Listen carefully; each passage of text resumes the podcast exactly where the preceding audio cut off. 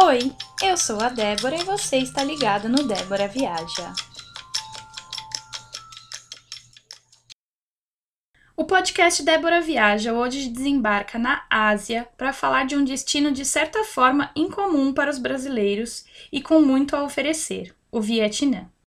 E para contar histórias vividas nesse lugar exótico e lindo, recebemos a Amanda Isidoro, brasileira que vive em Ribeirão Preto, no estado de São Paulo, e já teve a oportunidade de conhecer mais de 30 países.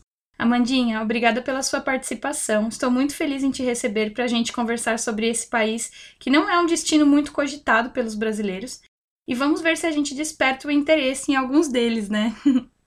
É isso mesmo, Débora. Primeiro eu gostaria de agradecer né, a participação. Eu acho muito interessante esse bate-papo para incentivar as pessoas a conhecer lugares diferentes, né? Não só o padrão.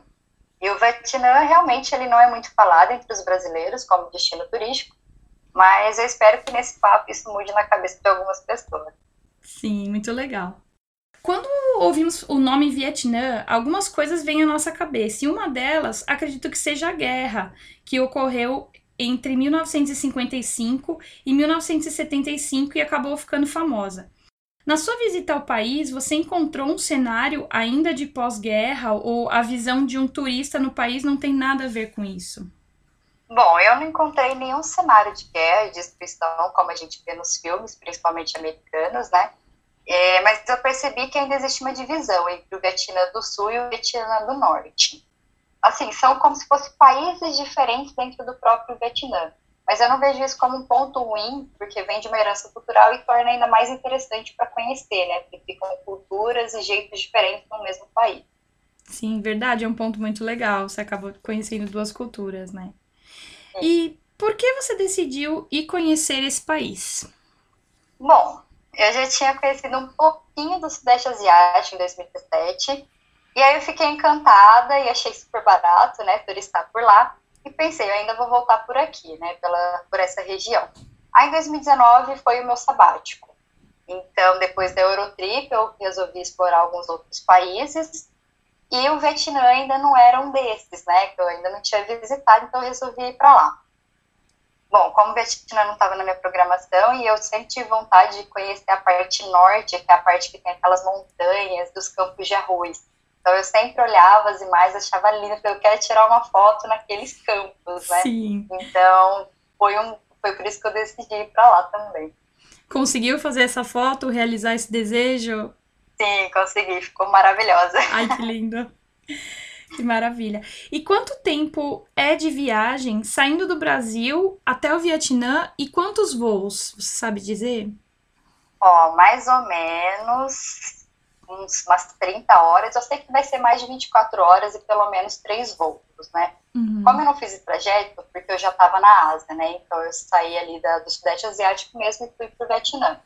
Mas os voos do Brasil para a Ásia nunca vão ser diretos, eles vão passar ou em Qatar, ou na Etiópia, em Dubai, ou em algum lugar na Europa, né? Uhum. A dica é sempre não colocar também o Vietnã como destino final, porque vai encarecer muito a viagem, vai ser lá, 8 mil reais o, o valor para ir para lá.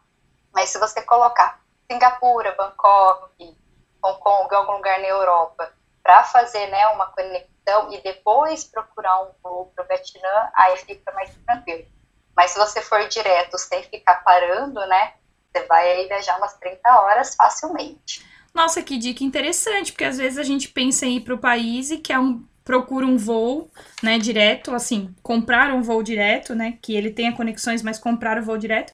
Essa dica que você deu é muito boa e dá até para dar uma olhadinha no país que der essa parada, né? Singapura Isso, dá pra ou fazer algum um, país. stopover ali em Bangkok, Singapura, é bem interessante para conhecer pelo menos nos dois dias. Aí você dá uma descansada também, né, de voo. Sim. E depois continua a viagem. Ótima dica, muito legal. É, Amanda, quanto tempo você ficou no, no Vietnã na sua viagem? Foram no total 23 dias. Nossa, é bastante. Então, assim, deu para você aproveitar, né? É, você aconselha que as pessoas fiquem um tempo menor, um tempo maior? Você achou que foi um tempo legal? Ó, o mínimo, mínimo, uns oito dias para conhecer mais coisas, assim. Como eu tava num, uma viagem low cost mochilando, Então eu tinha muito tempo para ficar, às vezes, tipo assim, em vez de ficar indo turistar, eu ficava um dia tranquilo no hostel. Mas se for para turistar, uns 15 dias é mais que o suficiente. Mas no mínimo, oito. Perfeito. E como é a culinária do país? O que você achou? Muito boa. Uma delícia, eu adorei. Ela é considerada uma das mais saudáveis do mundo, né? Porque eles usam muito legumes, verduras frescas, aí o tempero, variedade, eles têm muita coisa e é muito gostoso. E é fácil assim você achar comida saborosa nas barracas de rua, você vai pagar super barato. Então, Nossa. isso me encantou muito, comer bem e barato. Que maravilha. E qual foi seu, teve algum prato preferido assim, algum prato que ficou na sua memória? Ó, oh, é que os nomes eu não sei pronunciar, eu sei escrever depois. Mas, assim, tem o sanduíche deles, que é uhum. é num baguete francês, só que muito mais crocante, que é muito bom e barato. E de comida, eles têm tipo um. É como se fosse um macarrão de arroz uhum. com alguma proteína, e eles colocam amendoim, os legumes. Fica muito bom. Ai, que Fica delícia. eu, esperei, eu experimentei algo parecido, que é o prato da Tailândia, que é o Pad Thai, que é bem conhecido na Tailândia, que é também desse jeito. É um macarrão de arroz com amendoim e aí tem um sabor meio agridoce, assim. Talvez por ser um país ali próximo tenha uma, até uma culinária parecida, né? Isso, é, o pad thai eu comi também, eu também adoro, só que a, a parte do Vietnã tem um pouco mais de caldo, assim, eles sempre uhum. usam um pouco mais ensopado. É, é tão bom quanto o pad thai na Tailândia, só que o sabor ainda é diferente, mesmo estando né, próximo ali na Ásia. Que delícia, deu até vontade de provar agora esse prato. Uhum, e você eu che... também de novo. e você chegou a comer algo que você não gostou lá? Eu teve um negócio que eu não tive coragem de comer, que é um ovo de pato, e esse ovo, ele tem o feto do pato dentro. Ai. E eles comem, aí eu não sabe? Não, Deixa não pra deu, próxima, né? Talvez é, até pra próxima eu acho vida. Que não tem necessidade. Legal. Mudando um pouquinho de assunto, o que você achou da vegetação do país? Bom, lá é bastante tropical e eu fui numa época que tá época de monções, né? Que é interessante para ir nas, nas ilhas e nas praias e estava muito úmido. Eu lembro de fazer trilhas às vezes nos parques é, nacionais e sentia um calor absurdo e tudo grudando. Eu não conseguia ficar com o cabelo solto, ele tinha que ficar 100% preso, porque senão ficava grudando na pele, né? Eu lembro muito disso. E o interessante lá é a diferença de relevos também. Por exemplo, no norte, região de Estapa é mais montanhosa, então mais fria. Aí depois tem as planícies e a região costeira, né? Que o Vietnã ele tem uma costa gigantesca. E cada lugar é uma paisagem diferente.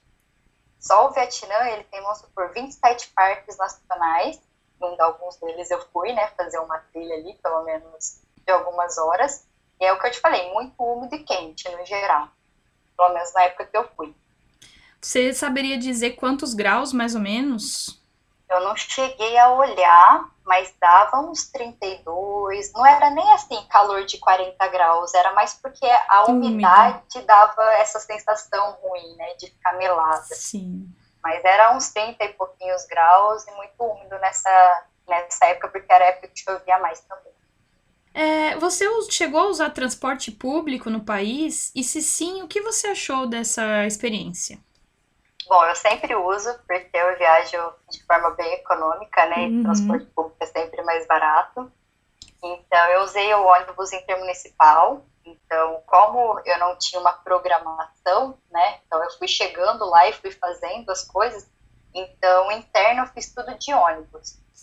E é bem legal, porque eles têm um tipo de ônibus que eles mesmos usam, que ele é tipo um leito é difícil explicar porque, assim, não é um leito igual a gente tem dos ônibus no Brasil. Ele é mais estreitinho, uhum. ele realmente é deitado, eles dão travesseirinho, dão um cobertor para você usar. E o ônibus é cheio de luzes, como se fosse uma baladinha, sabe? Nossa! E é muito usado. E para mim, assim, foi super tranquilo de usar, porque eu sou baixinha, né? Eu tenho lá 1,64.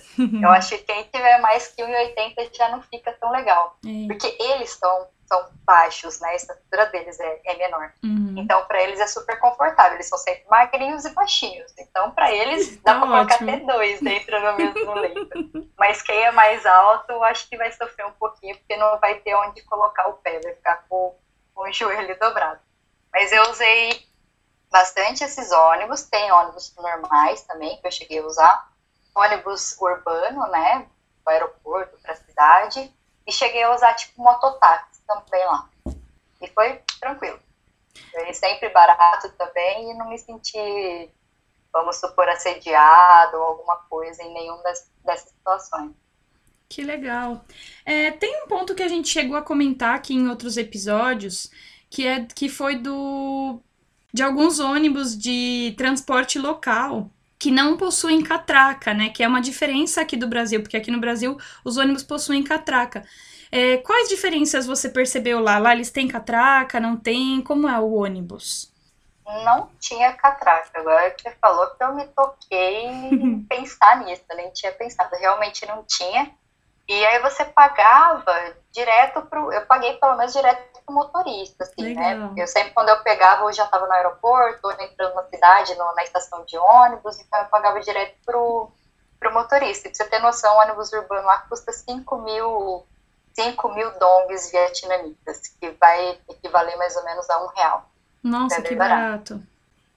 Muito bom. E, e, e esse ônibus que você falou do leito, que é um ônibus mais confortável, é, é, o, é o, seria o nosso intermunicipal? Isso, ele vai ligar basicamente o país inteiro, e aí você vai pagar, vai depender muito do trajeto, né? Quantos quilômetros que você vai andar. Eu lembro que eu paguei algum por 40 reais, para, sei lá, 300, 400 quilômetros, e eu cheguei a pernoitar num ônibus desse, porque eram 14, 15 horas de viagem, porque era uma distância bem longa, e aí eu devo ter pago 80 reais, mais ou menos, só para ter uma noção aí de valor. Muito e dormir tranquilamente. Muito bom. É, o Vietnã, ele está em 16º lugar no mundo em diversidade biológica. Você viu animais diferentes por lá? Infelizmente não. Eu falo que eu não tenho sorte alguma em ver animais. Todo lugar que eu quero ir, eu quero ver um animal e eu nunca acho. Eu acho que eles fogem de mim. Eu vi só o básico, né, nos parques nacionais, tipo macacos, insetos, algumas coisinhas que são básicas, mas nada muito diferente. Uhum. E nos lugares de mar, né, que eu fiz snorkel, né, aquele mergulho que não é com cilindro. Que legal. Então também peixes, uns corais, mas nada que. Eu também não sou bióloga, não entendo muito, né? Mas nada que eu falo, nossa, esse peixe é totalmente diferente de qualquer um que eu já vi. Uhum. Então, não, infelizmente, não vi nenhum animal tão diferenciado. E quais foram os pontos turísticos que você visitou por lá? Você consegue explicar pra gente um pouquinho deles, por favor? Bom, eu vou, acho que eu vou citar uns três ou quatro, porque se eu falar de todos, a gente vai ficar umas quatro horas falando de atração turística. Tá ótimo. Mas eu falei que eu queria ir para Sapa, para a região montanhosa dos Campos de Arroz, né? Então eu fui para Sapa, que é a região norte. E é uma cidade de interior, que tem mercado de rua, tem um centro super bonitinho, uma gracinha de lugar a população é mais carente, mas também é muito mais simpática do que nos centros, nos centros urbanos, né? É um lugar muito bom para comprar artesanato, você compra direto com as produtoras, você conversa com a comunidade local, elas te contam histórias. E o mais legal, que eu fui para isso, né? Fazer a trilha, que você sobe umas partes de montanhas lá, e você vê toda a paisagem dos campos de arroz e outras plantações. E existe a possibilidade também de dormir na comunidade local. Eu não cheguei a dormir com eles, eu só passei, conheci, almoçamos e voltei para o centro de Sapa, né? Uhum. Um outro lugar, Hanoi, que acho que é o ponto principal que todo mundo vê, porque é uma porta de entrada para o país e é a capital, né? E Hanoi, assim, é uma loucura uma loucura total, mas é muito legal também para conhecer. É bem, ele é bem agitado, tem muito bar, muito restaurante, mas também tem uma arquitetura bem mista, de China com França, com Sudeste Asiático. tem muita loja para comprar e para comprar coisa paralela, falsa, tá tudo ali. tem muita moto, muita, muita moto e muita gente. Mas é meio que obrigatório, assim, você ir para o Vietnã e passar pelo menos um dia inteiro em Hanoi para sentir como é a, a energia de lá. E o legal também de, de Hanoi é que, assim, por mais que esteja a capital, esteja um centro urbano, né, com toda essa loucura, ele ainda mantém algumas raízes do, do norte, por exemplo. Você ainda vai ver as mulheres com aquele chapéu, carregando verduras e tudo mais. Então, achei bem legal Hanoi por essa questão. Uhum. Depois tem Ho Chi Minh, que é a antiga Saigon, e lá já é bem mais desenvolvido. Até parece a capital ali, não Hanoi, por, por, por uma questão financeira mesmo, né? É ali que gira toda a economia do país. É um lugar que eu indico ir, assim, o Museu de Guerra do Vietnã de lá me fez chorar. É. E eu não sou uma pessoa que chora por qualquer coisa, não, né? Eu passei acho que umas duas horas nesse museu, e mesmo com meu inglês péssimo, eu consegui, tipo assim, entender, porque assim, não tinha só o escrito, né? Tem as imagens, né? Sim. E isso me, me, me tocou bastante, né? Vendo as, os dados, as informações da crueldade da guerra. Ninguém viaja para ficar triste, né, gente? Mas às vezes é bom a gente ter um choque dessas informações da guerra, né? Para a gente poder dar mais valor para nossa vida, né? Então, Sim. eu acho que é um lugar que vale a pena conhecer. Verdade. E a Long Bay, né? Vamos mudar de tristeza para alegria. é um patrimônio cultural da Unesco. Acho que todo mundo já deve ter visto as fotos daquele mar esverdeado, lindo, cheio lindo. de peixe para passear de barco e ver aquelas rochas gigantescas de calcário surgindo da água. A praia é linda e é um passeio que, assim, tem que ir também porque realmente é maravilhoso. Aí tem outros lugares também que eu fui, mas acho que esses são os principais, mais turísticos e e fica mais fácil para entender um pouquinho do Vietnã de norte a sul. Eu não fiz nada por agência lá, eu fiz tudo por, por conta mesmo. Foi desbravando, né? Exatamente. Eu olhava hoje, ah, o que, que eu vou fazer amanhã? Ah, tem isso na cidade, e agora? Ah, vou para outra cidade. Então eu ia sempre alterando e desbravando.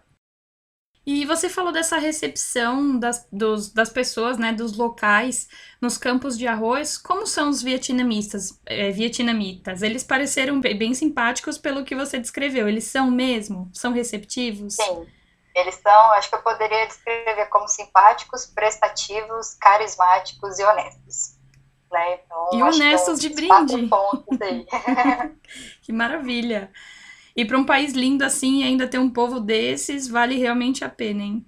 Vale, barato, pessoal super tranquilo, realmente vale. E Amandinha, você falou também que é, conseguiu se comunicar com o seu inglês. A língua oficial do país é o vietnamita. Você se comunicou com eles em inglês? Foi tranquilo nessa parte? É, o meu inglês não é bom. Ele era péssimo, agora tá mais ou menos. E eu me virei no inglês mesmo com todo mundo lá. E aí, quando ficava muito difícil entender, o que era raro, mas às vezes, né, um sotaque, ou eles Sim. não me entendiam, porque eu não conseguia me expressar, aí eu usava meu fiel companheiro e amigo Google Translate. Maravilhoso. Ele me acompanha em todas as viagens. e eles falam um pouco de francês, mas eu também piorou, né? Não sei falar francês, então era me virar no inglês e de vez em quando usar o Google Tradutor mesmo. Uma mulher de coragem, gente, olha, com o inglês, com o Google Tradutor e vai e enfrenta, olha, parabéns. E se você tá...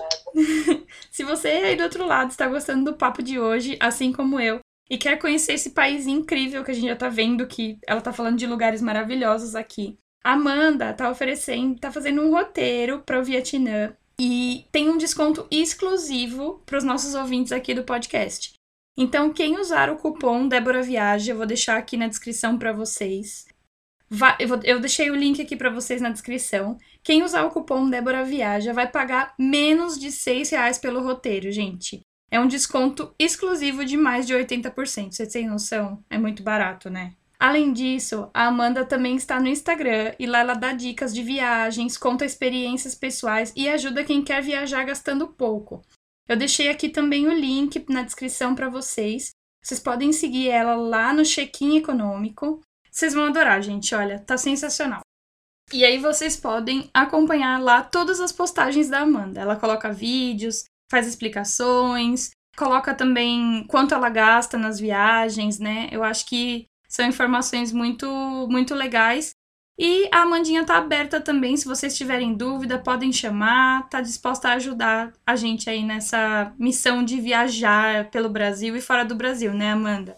Exatamente, sempre incentivando cada vez mais pessoas a viajarem mais de forma independente, sem medo, né? Porque a gente tem muito medo às vezes de viajar sozinha, mas é possível a gente viajar com segurança, com economia e de forma independente. Então eu tenho que mostrar e dar muitas dicas lá exatamente para incentivar muito mais pessoas e mais mulheres também a viajar com o Tá certo.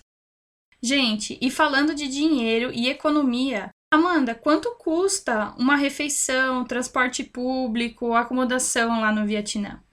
Bom, o ônibus, acho que eu já até falei um pouquinho, né? Um real urbano e de 20 a 80, no máximo 100 reais dos intermunicipais, né? Vai depender da distância.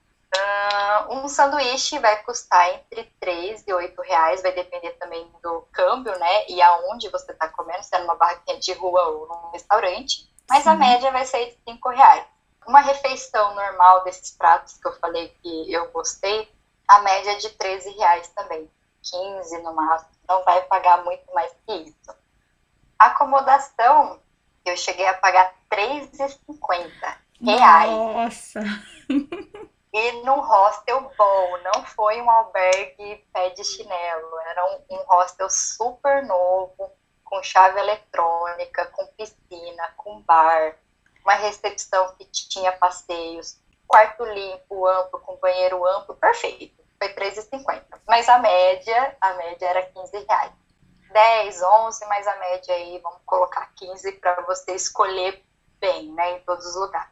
É bem barato. Bem barato mesmo, porque aqui no Brasil é difícil a gente achar uma acomodação por 15 reais, né? Exatamente, infelizmente. E falando em reais e falando na moeda deles, um real nosso tá valendo cerca de 4 mil dongs. Dá para comprar alguma coisa com esse valor lá? Água. na verdade, assim, dá para quase comprar um salgado, que é tipo um pão, chi pão chinês recheado, uhum. que vai custar ali uns 5 mil dongs. Então, entre 4 e 5 você já está quase comprando um salgado. Quando eu fui, a cotação estava 5,800, então já estava um pouquinho melhor, né? Por causa do coronavírus, aí o câmbio não ficou tão bom assim, mas ainda dá para aproveitar muito e bem barato. Ou seja, com R$1,50 dá para comer um salgado. Ah, dá. E sede. E ainda sobra um pouquinho. E sede você não passa, né? Tem água. Não, de fome você não passa. E você sentiu, é, você até já citou a segurança, mas você se sentiu segura viajando por todas as partes do país? Sim, foi muito tranquilo, nenhum momento eu me senti vulnerável, né? Alguém querendo passar perna em mim, tentativa de roubo, assédio, alguma coisa assim. Foi realmente bem tranquilo.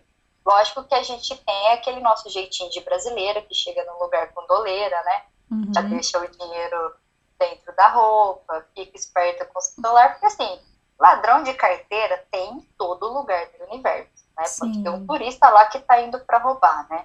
Mas comigo não aconteceu nada, então foi realmente bem tranquilo. E se prevenir nunca é demais, né? Já que a gente pode evitar, por que não, né? Passar por este, por esse problema. E você passou por alguma situação diferente ou complicada no país? Bom, eu não diria nada em relação à segurança, né? Mas foi mais uma questão de não ter visto muita logística de como sair dos lugares. Eu só me preocupei em ir e não me preocupei em voltar, né? Então, vou citar uma, uma vez que eu fui num parque nacional e aí não, não tinha ônibus para ir para lá. E aí no hostel eu conversei na recepção e a mulher falou assim, ah, tem como você ir de mototáxi. E aí ela chamou, né, um cara local, negociamos um preço e ele me levou até lá. Só que eu esqueci de falar para a moça para a gente já tentar marcar a volta e eu não marquei. Chegando lá no parque, né, eram uns 30, 40 minutos da cidade, o local me deixou lá de, de moto, tranquilo. Eu tentei falar para ele, para ele me buscar, umas quatro horas mais tarde. Uhum. Ele não entendia uma palavra em inglês. Aí eu falei, tá, então depois eu me viro e vejo como que eu vou embora, né? Então eu entrei no parque, fui fazendo as trilhas lá e meio preocupada, porque falei, gente, como que eu vou embora, né? Sim. Aí aconteceu de eu estar tá chegando no pico dessa da trilha e um moço me abordar e perguntar de onde eu era, papo vem, papo vai, papo vem. Aí eu falei assim, ah, você vai voltar para a cidade depois? Eu falei, vou. Você quer carona? Eu falei, quero. Com certeza que bom. e aí ele falou assim, tá, beleza, então eu te espero na recepção, né? Na recepção do parque. Ok, terminei minha. Ele tinha terminado antes a trilha, eu terminei depois. Cheguei na recepção, cadê o moço? Ah, não acredito. Aí eu falei, pronto. Aí eu olhei para um lado, olhei para o outro, falei, como que eu vou embora daqui? Porque se eu for andando, eu vou demorar umas 5 horas para chegar na cidade, já vai estar tá à noite e acho que não vai ser legal. Aí de repente ele apareceu do estacionamento com a motinha. Eu falei, nossa. Que alívio. E depois virou super amigo. Tipo, a gente descobriu que a gente ia estar no mesmo ônibus voltando para Hanoi.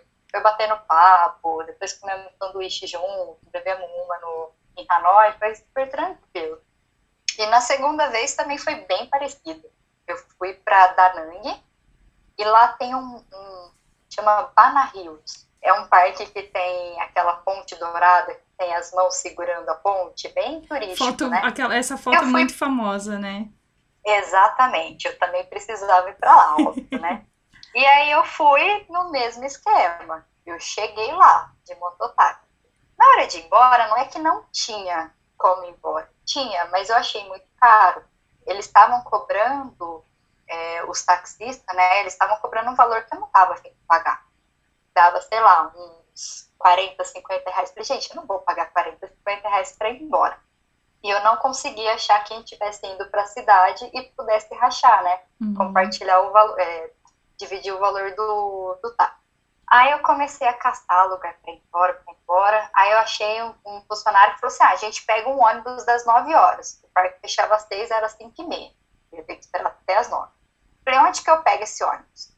Ah, você tem que atravessar tal coisa, tal coisa. Aí eu, eu comecei a tentar né, achar esse lugar. Eu descobri que eu não tinha acesso para chegar nesse lugar. Era basicamente você tinha que passar uma montanhazinha e como já estava perto das seis horas, já não tinha mais como atravessar. Então, resumindo, não tinha como ir embora no seu taxista. Nossa. De repente me aparece um iraniano, pequenininho, mas super gente boa. Ele, o que, que você está precisando? Que ele viu, né, que eu tava tentando me comunicar, querendo ir embora e não conseguia. Aí eu falei, ah, eu preciso voltar pra cidade. Ele, não, te dou uma carona. Ah, então vamos, né?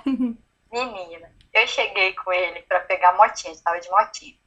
Tava chovendo, eu sem capacete, e numa motinha tipo bis, que ele não conseguia andar muito bem. Acho que era, não sei se era a primeira vez que ele tava andando de moto, não, não sei exatamente mas ele não dava conta, assim, ele ficava meio que balançando com a moto e eu atrás, eu, eu fui rezando, literalmente. E pequenininho ainda, né? Exatamente, porque ele era menor que eu. Então imagina ele numa moto que nem ele consegue controlar com mais um peso atrás. Aí, mas eu sei que no final deu tudo certo. Chegamos, né? Fui rezando do começo ao fim chegamos, aí vimos mais algumas coisas na cidade, virou um best friend também, converso com ele até hoje. Que maravilha. Mas foram duas situações mais engraçadas e diferentes, que na hora não foi tão engraçado. E que sorte, né, que as duas esses dois homens vieram falar contigo, né? Vieram tipo perguntar se queria ajuda, te ofereceram carona, que maravilha. Caíram do céu. Ainda bem. E pra, pra gente ir pro Vietnã, é necessário aplicar algum visto? E se sim, como funciona essa aplicação? Precisa. Eles concedem vistos de um ou três meses, ou para turista ou para trabalho. Aí você pode solicitar, você até pode solicitar na chegada, né? Você chega no aeroporto e solicita para turismo. Só que aí você vai ficar esperando mais tempo, não vai estar previamente autorizado, então é ideal você fazer isso online. Hoje em dia, né? Você uhum. entra no site lá, fica meio caminho andado, você chega lá com uma pré-aprovação. O pessoal vai chegar na data, né, e pagar a taxa no aeroporto mesmo. Então, você indica a data de chegada, a data de saída. O que eu sempre indico é que você faça isso pelo menos três dias antes de você chegar, porque é o prazo de, do visto ficar pronto, né? Você até pode fazer isso, vamos supor, 24 horas antes ou no mesmo dia, só que eles vão te cobrar uma taxa extra por um visto de última hora. Hum. Então, pelo menos três dias antes de chegar. E como você põe a data que você está chegando no país e a data que você vai sair, então você pode fazer com antecedência que não vai ter problema nenhum. Esperar nos últimos minutos. Perfeito. Então, para quem já está se programando, já pode ir tirando o visto com antecedência e deixar tudo certo para não ter problema no, no, no, aeroporto na chegada, né? Exatamente. Ou se chegar de outra forma, também não ter problema com a imigração. Amanda, tem algo mais que você gostaria de, de acrescentar? Algo que eu não perguntei ou algo que você lembrou aqui durante a nossa conversa? Bom, acho que não. Na verdade, na minha cabeça está passando vários momentos, várias coisas que eu vivi no uhum. Vietnã que foram legais. Os cafés de lá, quem for tem que provar. Eles têm cafés de todos os tipos, é maravilhoso, é muito bom. Paisagem de praia, montanha. Eu sou super incentivadora de conhecer o Vietnã. Ah, eu gostaria de colocar uma observação. O ano que vem vai estar tá caro ainda, né? Dólar e euro. Então, às vezes, uma Eurotrip, alguma coisa assim, não vai rolar. Aí, quem não tá, né, querendo ficar só no Brasil, quer explorar um pouco mais o exterior, então eu acho que o Sudeste Asiático vai cair super bem para turismo ano que vem. Além do Brasil, óbvio, né, que dá para turistar bastante barato aqui. Sim. Mas acho que dá para ir para o Vietnã de olhos fechados, pagar barato e até conciliar, né? Ah, tô indo para Tailândia, ah, posso fazer Tailândia e Vietnã, ah, quero passar em Singapura, faz Singapura e Vietnã. Então você consegue balancear, porque o Vietnã ele te proporciona muitas coisas boas com um preço muito barato. Sim. Então é super incentivo aí o pessoal aí pro Vietnã. Ah, e eu acho que depois da nossa conversa, as pessoas vão querer mesmo ir pro Vietnã, né? Porque já até tinha coisas que eu não conhecia que eu fiquei super interessada e eu fiquei louca para provar esse prato que você falou. Gente, então se vocês forem pro Vietnã, usem o roteiro da Amanda, que está disponível, que tem dicas maravilhosas também, para você não ficar perdido como aconteceu com ela, né? Para você já estar com tudo planejado, com tudo certo. Amanda, mais uma vez, obrigada pela participação. Foi ótimo ouvir um pouco desse país, que é tão interessante. E ainda mais contado por alguém que tem uma grande vivência viajando por esse mundo todo, né? Que tem países para comparar, que tem experiência. Muito obrigada mesmo. Bom, eu que agradeço a participação, Débora, e quem quiser se aprofundar mais, né, no assunto e, no, e nesse destino, e quiser me chamar nas redes sociais, eu vou ter muito prazer em compartilhar informações e dar bastante dicas. O roteiro também já está disponível com desconto da Débora, então é só usar o cupom Débora Viagem, vai pagar o valor de um sanduíche do Vietnã, é muito barato. muito barato. Né? Exatamente. E para quem ainda tem medo de viajar de forma independente, eu tenho um guia que vai trazer mais segurança também. Está tudo disponível lá no meu Instagram, que é o arroba econômico. Muito obrigada, Débora. Vamos viajar para o Vietnã, gente. Muito bom. E um beijo a todos. É isso. Você aí do outro lado. Eu espero que você tenha gostado. Obrigada por acompanhar mais um episódio. Te espero na próxima. Um beijo e até lá.